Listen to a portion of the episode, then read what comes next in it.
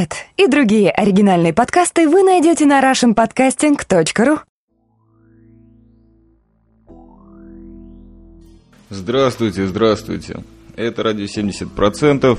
И все те, кто подумал, что, возможно, записки ротного командира иссякли, оказались немного неправы. Да, я прервался в этих странных воспоминаниях, дневничках из последних армейских сборов, но на самом деле, наверное, после трех достаточно успешных выпусков стоило взять какой-нибудь легкий перерывчик, тем более, что, опять-таки, радио 70% не настолько оторваны от реальности, чтобы не замечать происходящие события. Они, как вы видели по подкасту, предыдущим двум-трем происходили вокруг меня. Итак, сейчас я постараюсь записать четвертую часть записок рвотного командира, это чаймастер, и он будет посвящаться суккубам, сеансам, большим опухшим эго, ну, короче, о бабочках. В армии, конечно, обороны Израиля. Соответственно, в той, в которой я и служил, и продолжаю служить. Итак, рвотный командир у микрофона. И для начала хотелось бы в такой классической манере вспомнить, что же у нас было в течение последней недели. Прежде всего, хотелось бы поблагодарить Артема Росновского, который снова посоветовал мой подкаст и достаточно приличное количество подкаста слушателей, подкастеров послушали последний выпуск о Исаеве Джа и замечательной группировке Лахирмандат, подкаст, который имеет 18 выпусков, вот ему посвящался.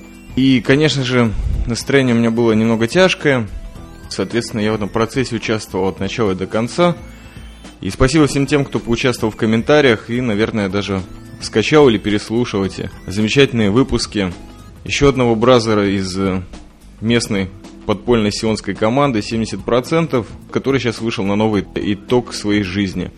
Опять-таки, воспользуясь случаем, хотелось бы принести извинения, возможно, за мой тон, похоронный, как всегда, в таких подкастах. Поймите меня правильно, просто вот когда с человеком проживаешь какое-то определенное количество времени, особенно занимаешься совместным творчеством, то после его ухода физического из твоей жизни как бы просто человек перешел на другой уровень, можно сказать, что поехал учиться куда-то или жить, или заново страничку какую-то открыть, как я уже выражался. Все равно пустота остается, но для себя пытаясь подтвердить это фактом, что ничего не может быть лучше, чем бороться новой волной творчества, а может быть хорошо забытый старый.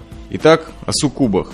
Прежде всего, кто такие суккубы? На самом деле, кто не знает, это слово достаточно часто употребляется сейчас в различных гламурных изданиях, да и вообще сплошь и рядом среди понтовых товарищей, сконцентрированных на разных вычурных лингвистических фокусах. Суккуб в переводе с латыни это проститутка. В таком понятии он уже давно этот термин не употребляется, употребляется он в более средневековой его версии, то есть дьяволица или демоница, которая вызывает у мужчины сладострастные сны. Или вызывала тогда в глубокое темное средневековье, когда вообще сатанизм был очень приятной темой, по-моему. По крайней мере, по литературе так можно судить. На самом деле, почему это связано как-то с армией? Ну, дело в том, что вспоминается подкаст «Туалет в шкафу» и ведущая его Юлия Иллюзион, которая и меня серьезно, то есть человеку пообещал записать. И вот пытаясь это делать сейчас. Что же такое женщины в израильской армии? Ну, продумал этот выпуск, потому что есть воспоминания с тех лет службы, когда это было день за днем. Но сейчас немножко другая тема, поэтому вот с последнего месяца, апреля, кусочка мая, буду вспоминать, что же у нас произошло на эту тему. Начну, наверное, с того, что есть такое выражение очень устойчивое в израильской армии, что резервист, то есть тот солдат, который уже свою срочную службу отбил и приходит там на месяц раз в году отслуживать еще какой-то очередной свой долг родине, такой товарищ характеризуется тремя ипостасями. Первое, он всегда уставший. Второе, он всегда голодный.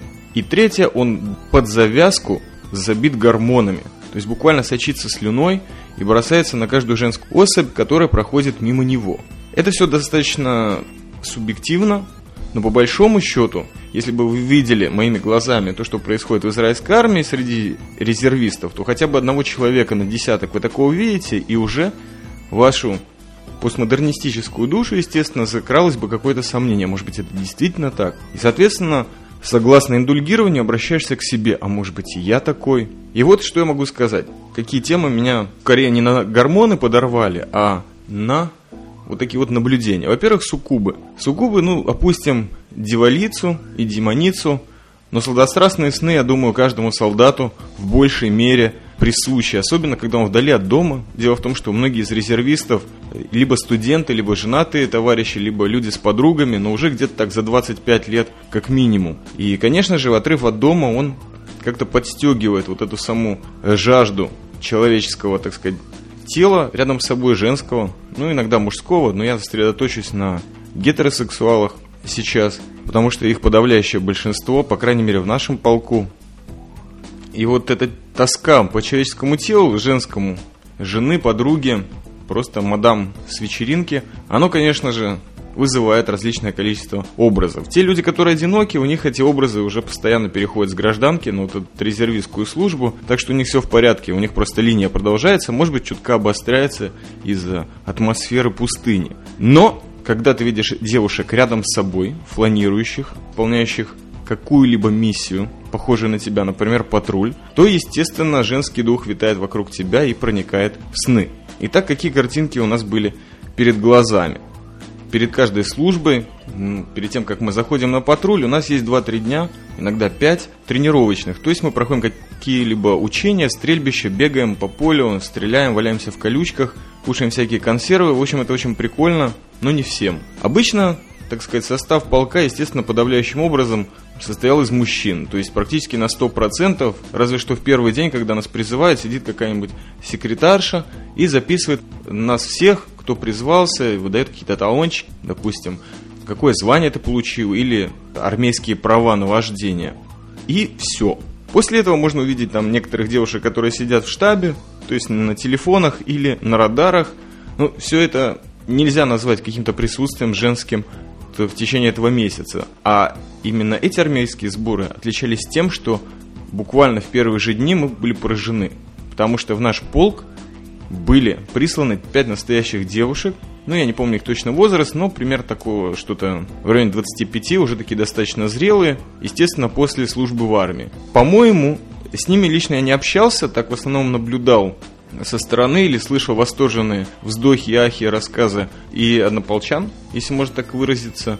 Эти девушки были добавлены в роту патруля и, видимо, служили в боевых частях, то есть в качестве, наверное, просто боевых девушек в войсках ПВО, или, например, я слышал, что в артиллерии уже были добавлены чисто боевые мадам. Ну и, соответственно, первый раз я увидел, что именно девушки были посланы в резерв то есть служить с нами целый месяц.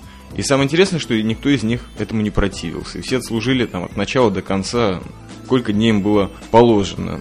По рассказам после все пацаны были довольны. Ничего, конечно же, маргинального и сексуального не случилось, кроме каких-то там совместных поливалок в душе. Ну, естественно, можно было лицезреть натуру, но это только у но сам факт уже указывал на какие-то изменения, которые происходили вокруг нас. И так дальше. Первый день, когда мы приехали на базу, ту самую северную, и подальше от всех, дело в том, что вот патрульный, он э, был расквартирован где-то в 800 метрах от Илата на Красном море. В общем, все считали, что им громадно повезло, то есть можно просто бегать буквально пешком или в тапочках, и чем-нибудь там закупаться, просто смотреть на город, несмотря на то, что у тебя военная служба, кусочек гражданки всегда приятно получить. А мы были достаточно удалены от всех.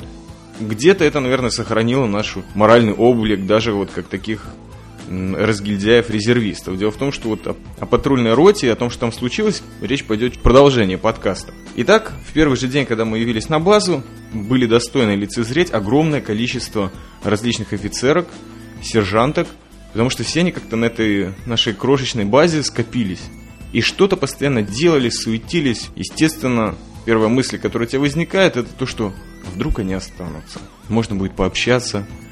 И мне как чаймастеру, естественно, как человеку, который достаточно закрыт в своей коморке и, в общем-то, пишет только свои подкасты, и в последнее время начал работать, и открытому миру вокруг не особо расположен к общению, то вдруг было бы интересно, наверное, поэкспериментировать.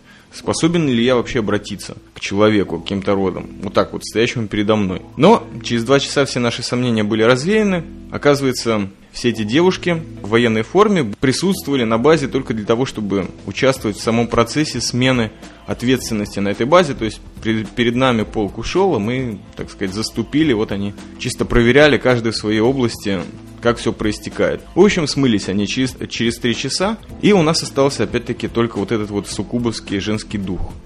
Но с течением времени, буквально в первые 2-3 дня, мы заметили, что этот женский дух присутствует не только как что-то аморфное в наших душах и в сердце, и вообще воспоминания о доме, а еще и имеет своеобразные следы, как то наскальные записи.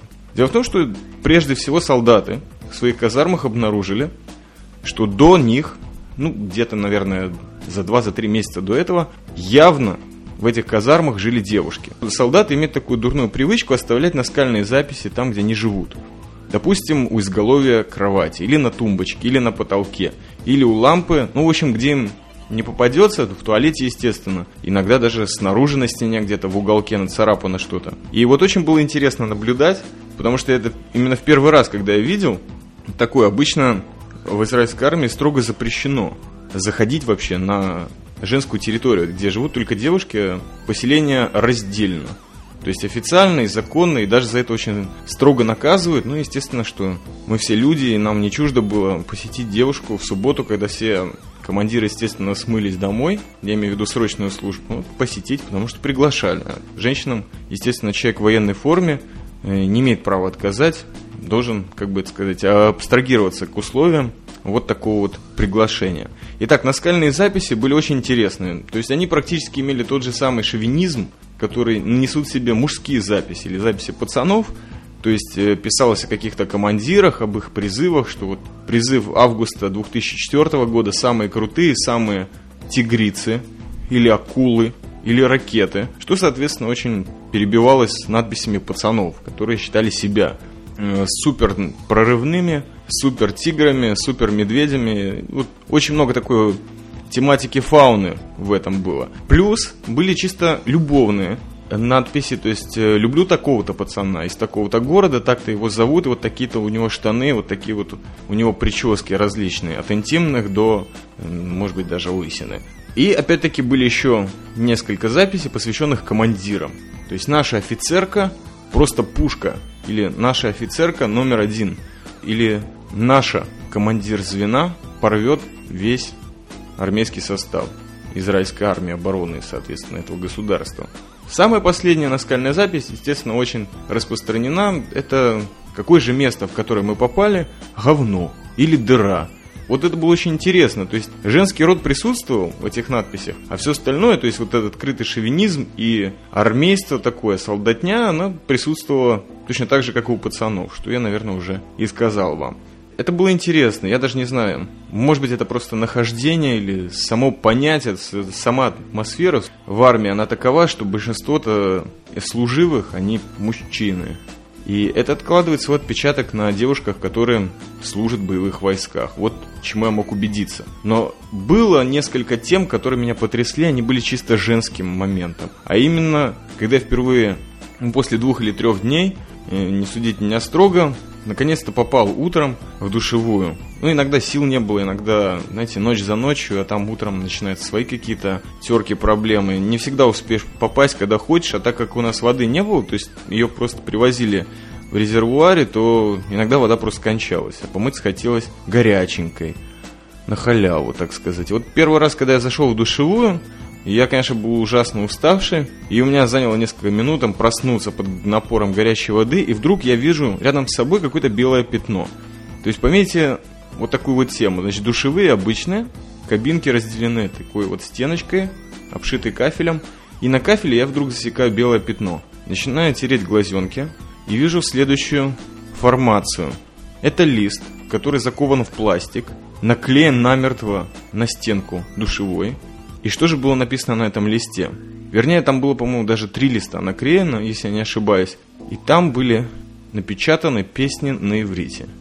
Песни в основном о любви, о тоске или просто такая веселуха. Песен, наверное, всего было 10. Я так удивился, что тут же прозрел и, можно сказать, уже сон на ближайшие часы был утерян. Я обошел все кабинки числом 3, и во всех было наклеено одно и то же вот это вот деловое, любовное письмо, состоящее из песен. То есть просто человек, который в душе находится, может тут же что-то такое спеть. А если там, конечно же, группа, то есть буквально какое-то легкое звено из троих человек или наверное, из боевых девиц могли хором чего-то спеть такое под душем. Тема очень веселая, где-то в фильмах встречалась, но впервые в жизни я увидел, что вот такую вот заготовку интересную. Это меня немножко поразило, и вот я нашел интересным это включить в этот подкаст, потому что действительно что-то особенное. И последнее, наверное, из того, что у меня было как такого вот встречи или не встреча с укубами или вот с этим женским духом в армии, это то, что у нас была определенная территория, которую мы должны были объехать за свой ночной патруль, так как, я напоминаю, дело в основном ночные. И, естественно, есть границы, где патрулируют другие различные полки или, например, взводы какие-то. Вот северный взвод, его позывные были Милану, что очень пересекалось э, с европейским футболом, проходящим в то время, по-моему, Лига Чемпионов, когда Милан вообще рубил очень серьезно и Ливерпуль, и Челси, и Манчестер Юнайтед. В общем, реально порвал, то есть Милану был на слуху. И вот нам сказали, что вот Северная рота, которая именно так и называлась, состояла полностью из девушек. То есть патруль Хаммера, который был на севере от нас, мы просто искали днем с огнем. Иногда чисто по приколу, иногда хотелось опять-таки того же женского общения, иногда просто увидеть девушку в форме и с пушкой. Ну, на самом деле, естественно, поболтать, провести время, потому что ночью время тянется неисправимо долго. Вот по этому поводу мы их искали. Искали в различные часы. И перед рассветом, и сразу же с заходом на смену, и посреди ночи. То есть вообще засады у нас были больше, чем на контрабандистов были именно на, на этих вот девушек на Хаммере под таким лирическим, романтическим названием Милану. Ну, так мы их и не поймали, хотя по рации их несколько раз слышали. Еще одна мечта, которая не сбылась, для общего нашего звена в Хаммере в те самые минуты, когда мы их поджидали там на краю нашей э, границы с ними. Было очень приятно забраться опять-таки на капот Хаммера, где всегда было тепло, уставиться на звезды и подумать о своем собственном суккубе. Вышло недавно, по-моему, дня два назад. Михалыч и радиоконсервация выложили такую замечательную скайп-беседу, где я нереально торможу, но Михалыч и Юля меня реально подогревают и смеются надо мной, а я над ними. И вот там мне было задано парочку вопросов на эту тему, насчет девушки в жизни, суккубов и всех прочих вещей. Я, естественно, извернулся, но я, честно говоря, по стругудом помню, что я там говорил. Именно на капоте Хаммера я даже не помню, о чем я сейчас думал. Могу подтвердить, что думал о реальном человеке, который находится очень далеко от меня, и который меня поддерживал все вот эти вот, сколько там, 24 дня. И это были очень приятные мысли. Ничего такого сладострастного, ну, возможно, конечно, проскакивали то там, то здесь минуты отчаяния. Различные мыслишки, что же я, как старый чаймастер, могу сделать, и что я могу подарить этому человеку в качестве особи легкой, кроме подкастов, возможно приятно, что есть такой человек, который, возможно, смотрит на те же звезды, который иногда выходит на связь. И вы знаете, в армии такие вещи, когда ты удален от города, от интернета, от всех таких различных путей сообщения и связи, такие моменты, они ценятся больше всего. И даже не важно, где человек находится, это было, вы знаете, как какой-то полусвятой момент, когда, естественно, все с телефонами включенными, с мобилками ездили в Хаммере – и вдруг кому-то кто-то звонит в 2 часа ночи, в 4 часа ночи. Или просто наш э, срочник-шофер вдруг решил позвонить какой-то девушке на радаре. И сразу все как-то разбегаются, то есть отходят в стороны, начинают там мирно покуривать в стороне или что-то говорить себе, рассказывать, а паренька оставляют в покое, ну, как со мной было, то есть, если я рассказывал, то я с капота слезал, естественно, уходил куда-то вглубь, в колючие кусты, и там, сидя на бархане, что-то бормотал не всегда вразумительное, но практически всегда нежное. И на самом деле могу подтвердить, что никогда не слышал никаких окриков, никаких проблем, никаких вдруг э, ссор или, не знаю, распри, которые вели эти ребята. То есть солдат, он как-то нежность в нем, и, наверное, отдаленность от человека любимого или от суккуба даже, в нем пробуждает вот такие чисто человеческие, позитивные, оптимистические чувства. Как-то это вот в мужском коллективе сразу срабатывало, то есть вот это какой-то самый интимный момент, что у Варлама Шаламова, не раз я это употреблял, этот термин в своих подкастах, не знаю, год назад, а может быть даже чуть позже, вот именно этот сеанс. Когда что-то человеческое, что-то интимное происходит в твоей жизни, это сразу врубало на уровне инстинкта всех вокруг. Даже просто за человека было приятно, когда ему кто-то звонит. И, соответственно, даже в семейных отношениях это не само собой разумеющееся, что это происходит. И вот все это ценили. Но опять-таки, романтических тем было достаточно, и в основном они были, конечно, наверное, в моей башке или у каждого человека, ну, мы на эту тему не особо делились, а мы различными темами, которые происходили вокруг нас, такие как, например, то, что случилось в разведроте, которая, вот, напоминаю вам, была каких-то считанных 100 метров от Илата, города-курорта на Красном море. Случай можно, наверное, назвать разводиловка на оргию – Почему это так круто звучит? Потому что это именно так и происходило. Дело в том, что в течение этих армейских сборов два раза я получил отпуск. Первый раз я поехал домой, где провел очень отлично эти дни, чего-то там почитал, был на связи с суккубом или просто хорошим человеком и получил достаточную дозу подзарядки на оставшийся срок армейских сборов – тем временем, когда я вернулся, я первое, что услышал, это «Ты не слышал, что творилось в Илате?» Я такой, конечно, не слышал, у меня же не было, я и не интересовался особенно. И рассказали мне такую историю. Дело в том, что в разведроте служат несколько парней, которые уже до этого служили в каких-то армиях, а именно в российской армии или в украинской армии. Это очень хорошие ребята, которым в Израиле просто сделали какой-то такой курс ускоренный в течение двух месяцев – просто посвятить их, что здесь происходит, из чего стреляют, чем пользуются, как бегают, как атакуют, как защищаются. И сразу распределили по полкам резервным, и, соответственно, попали в наш. Ребята очень хорошие, очень умные, и всегда с ними приятно общаться, и общаемся, естественно, и вне армейских сборов. У меня сразу ёкнуло сердце, потому что неудобня, когда свои русскоязычные, ну, русские, там не все русские, пацаны вот попадают. Я сразу же начал пробивать, что за движение, и пока мне рассказали общий смысл. Нахождение такого замечательного крутого города со всеми вечеринками, кафешками и огромным количеством загорелых и полуобнаженных девиц, он привлекает любого солдата. Опять-таки напоминаю вам, что он доверху забит гормонами, если он резервист или если он просто срочник. Итак, несколько человек, 10 вечера, переоделись в гражданский и решили соскочить с базы в Илат. Этих дураков поймали. И предупредили очень серьезно, что вот мы вас поймали, товарищи, пожалуйста, не выходите в Элад, мы понимаем, куда, что вы хотите туда сорваться. А они уже были, так сказать, немножко выпившие. Ну, готовились, видимо, к встрече с неизвестным суккубом.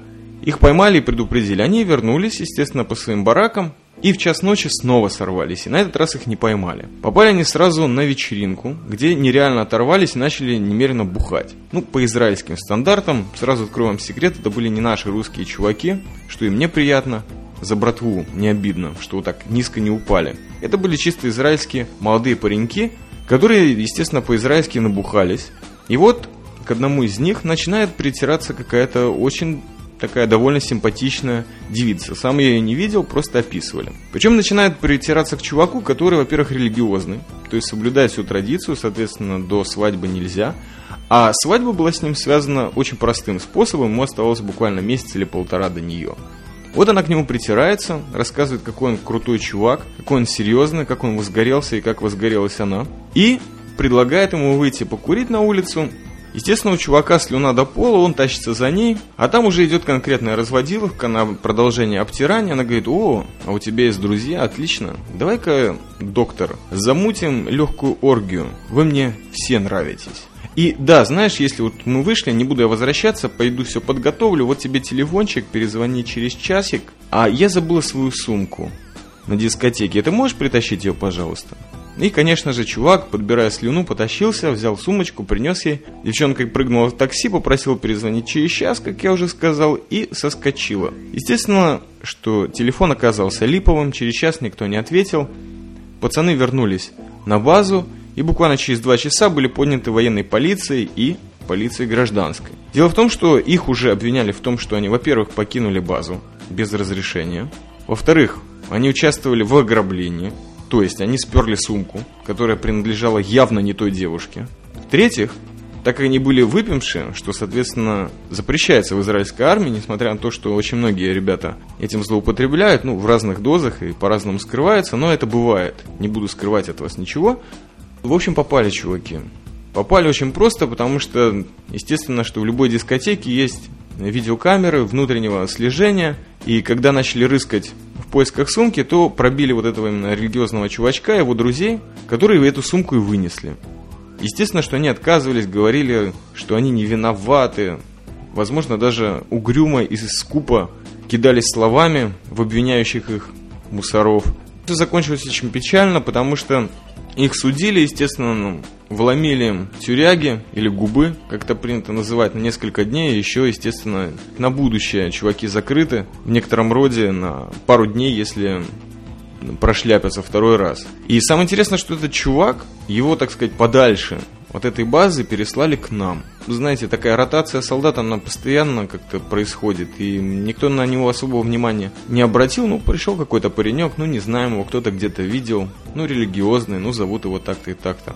А потом на второй день уже начали пробивать, что «О, а это же он!» а, ну, естественно, я его не спрашивал на эту тему, да вообще он вел себя очень мирно.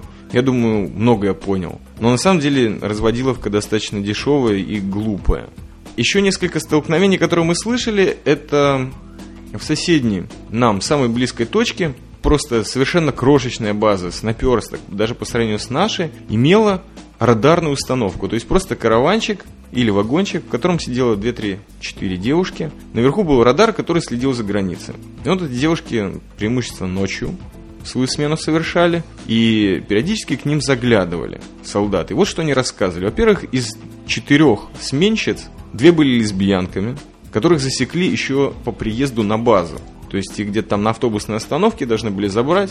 Автобусная остановка внизу, где-то у деревни, а на базу нужно подниматься. И вот шофер грузовичка, который должен был их забрать, просто засек вот, вот этот вот замечательный лесбийский влажный поцелуй. И все понял по поводу этих девушек. Естественно, через 5 минут уже вся база из там 10-15 человек знала об этом и только могли сопли подтирать и угрюмо вздыхать, соответственно. То есть уже минус 2. Все остальные солдатки ну, вели себя так, как, в общем-то, ведут, наверное, стандартные девушки или офицерки в армии по отношению к резервистам. То есть, может быть, что-то и получится такое на раз-два. А в основном-то все мы временщики, чего от нас хотеть. И на гражданке эти девушки редко бывают, естественно, для резервистов, для которых вся жизнь на гражданке в основном, то есть 11 месяцев как минимум, а иногда и целый год, очень редко, когда кто кого-то будет ждать. Шанса перепихнуться вот так по-быстрому никому не выпало. Выпало только одному пацану, который тоже на остановке, когда ждал того же грузовичка, познакомился с девушкой из Кибуца, вот из этой деревни, и потом был отпущен на полчаса командиром, который, ухмыляясь, его пустил, якобы купить каких-то сладостей в деревню. Чувак соскочил, в течение этого часа успел удовлетворить эту девушку и познакомиться с ее подругой. На второй раз, естественно, он отправился к подруге, и, в общем-то, ни одна из них не была против вот такого дуплета. То есть, сегодня он у нее, завтра у другой. В общем-то, такая вот темочка была у наших соседей. Я смотрю так по уровню записи, чего-то я тут уже опять-таки приближаюсь к американскому формату. То есть наговорю сейчас просто нереально много заканчивать этот подкаст хотелось бы какой-нибудь кибернетической или такой хай-тековской, или просто техно-темой. А техно-тема, естественно, в связи с суккубами и вообще сексом и женщинами в армии связана с двумя моментами. Первый – это телефонный секс, то есть в некоторые вот эти интимные разговоры. Естественно, некоторые из товарищей слетают быстро в такую замечательную, скользкую, сладкую стезю, не сны, а именно, что бы я сделал, если был сейчас рядом с тобой. Я лично конкретно этому не подслушал, но судя по раскрасневшимся лицам возвращающихся из темноты товарищей, о чем-то подобном они, наверное, говорили. Вторая тема – это замечательные телефончики, в которых, во-первых, есть доступ к интернету. Иногда он был, то есть можно гмыло зайти и прочитать какое-нибудь такое послание от подруги или чего-то либо было, или то, что братва прислала тебе какую-нибудь картиночку, которую ты можешь посмотреть. Так,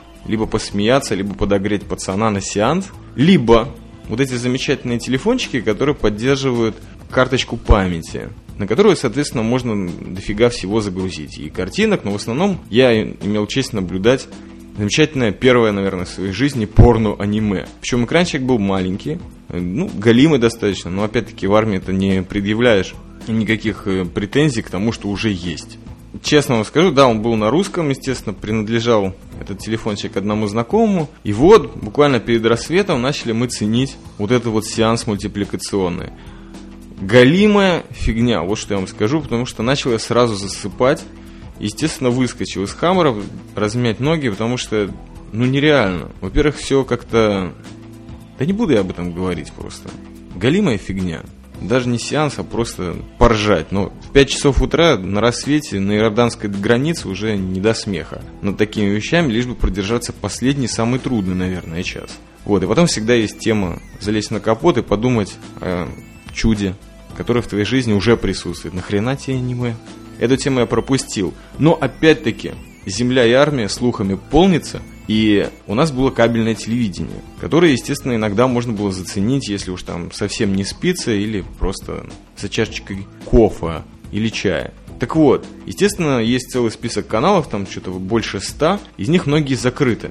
По предыдущим резервистам нам солдаты-срочники, шоферы рассказывали, что был среди них чувак, который этим кабельным телевидением занимается. То есть просто установкой антенн или настройкой каналов у, соответственно, тех людей, которые подписываются под эти программы. И, соответственно, в его руках были все коды.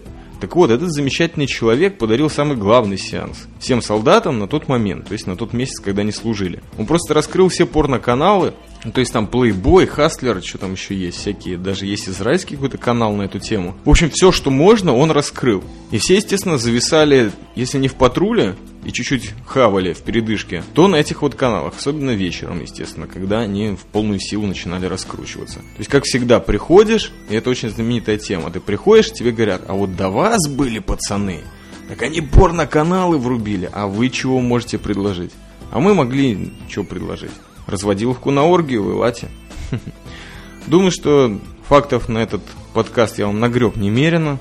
На самом деле я остаюсь спокойным. Все тем же чаймастером, рвотным командиром. И это была четвертая часть записок именно этого товарища с последних армейских сборов на иорданской границе. Вот буду продолжать действовать по списку. Достаточно у меня от вас было предложений и тем для раскрутки. Хотелось бы передать привет всем тем, кто продолжает меня слушать и комментировать. Спасибо вам, товарищи. Для вас и записывается это все. И надеюсь, что и этот подкаст вы оцените по достоинству, потому что он грозит быть в американском формате, что мне не свойственно. Ну, может быть, вам было не скучно. Спасибо за все. Прекрасных дней.